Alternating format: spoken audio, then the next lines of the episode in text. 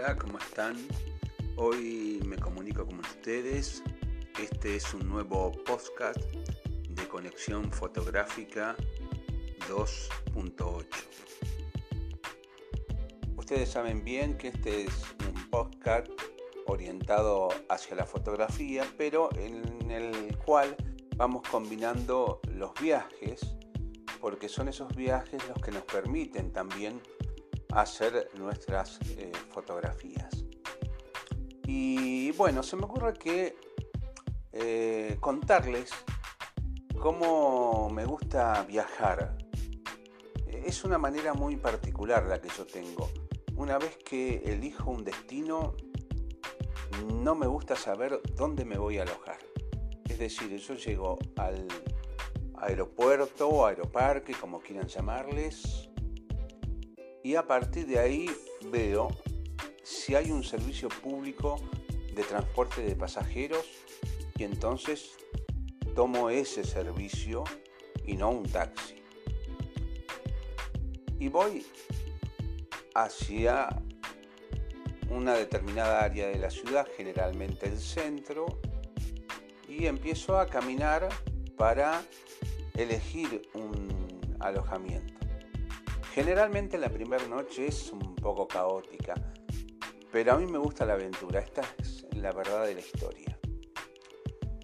Eh, generalmente duermo de distintas formas.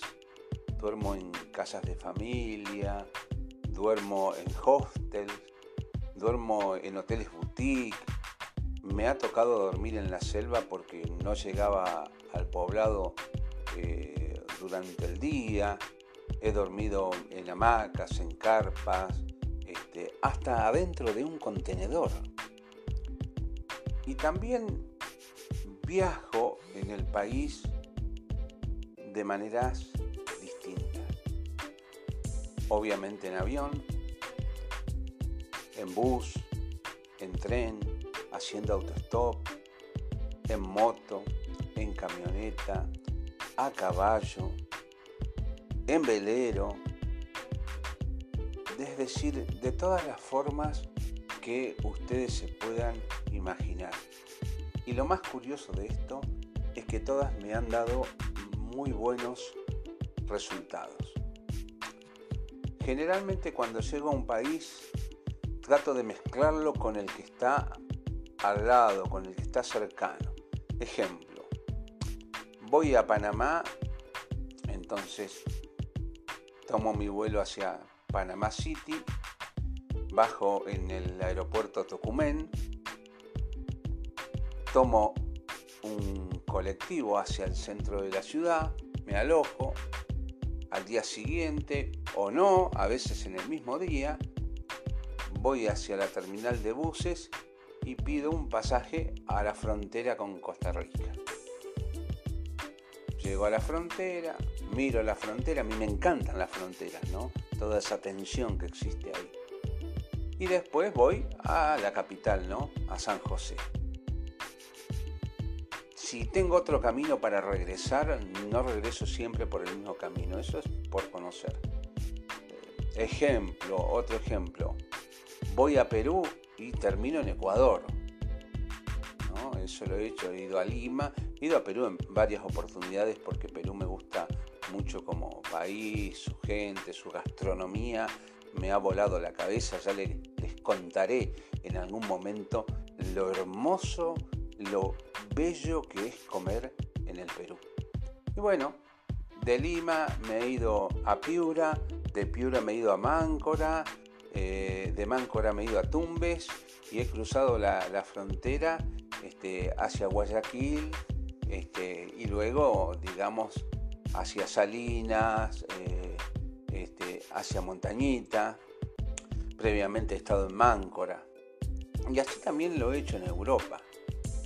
Eh, el último viaje que yo tuve antes de la pandemia, en el año 2018, durante septiembre y octubre de 2018, fue Colombia, Venezuela.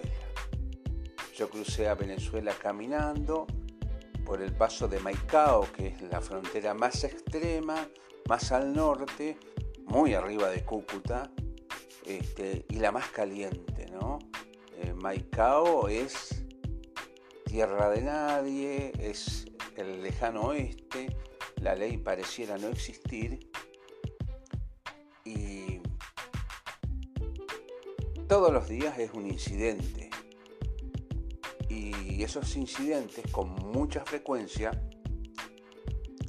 traen muertos. Eh, es una frontera muy difícil de, realizar y el lado venezolano está imposible. Imposible. La verdad que es eh, muy difícil eh, estar en Venezuela. Muy difícil. Venezuela es prácticamente eh, anárquico. Les puedo asegurar que es más seguro Siria que Venezuela. Eh, aunque bueno, cuando presenté un documental hubo algunos sectores que no le gustó porque yo he sido eh, medio crítico con la situación venezolana, pero bueno, lo que hice fue una descripción de la realidad. ¿Qué llevo en mis viajes? Preguntarán. Yo llevo una mochila la mochila de toda la, de toda, de toda la vida que está rota por todos lados. Llevo muy poca ropa, llevo un jean que es el que llevo puesto, un calzado que es el que llevo puesto. Y sí llevo en la mochila todo lo que tiene que ver con eh, muchas remeras, algunas de ellas remeras de manga larga, este, ropa interior y no mucho más. Medicamentos y no mucho más. Y el equipo fotográfico lo divido entre, eh, digamos, pesado o complejo y ligero. Ligero es aquel equipo que eh, yo puedo transportar eh, y, puede pasar prácticamente desapercibido. me ha tocado dejar equipo fotográfico en Colombia para poder ir más liviano a, Venezuela porque suponían muchos riesgos, riesgos con la Guardia Nacional Bolivariana, problemas, este, robos, etcétera, etcétera. Y bueno, después a mi regreso recoger el, el, equipo ya eh, profesional eh, Colombia. Eso lo he tenido que hacer. Pero son cosas que uno va haciendo sobre la marcha. Em, alguien me dice, pero si tenés frío? Y si tengo frío me compro un abrigo. Y si se me rompe el calzado me compro otro. Pero lo ideal es viajar absolutamente liviano. Ese es eh, mi consejo, ¿no? Porque uno tiene que contar los desplazamientos. Yo, por ejemplo, viajé a Santa Marta. De Santa Marta me fui a, eh, al comienzo de la Guajira a Palomino Después me fui a Camarones a dormir con los eh, aborígenes Guayú. Después me fui a Riohacha, capital de, eh, de, La Guajira. Después me fui a Maicao en varias oportunidades. Después crucé a Venezuela hasta Maracaibo.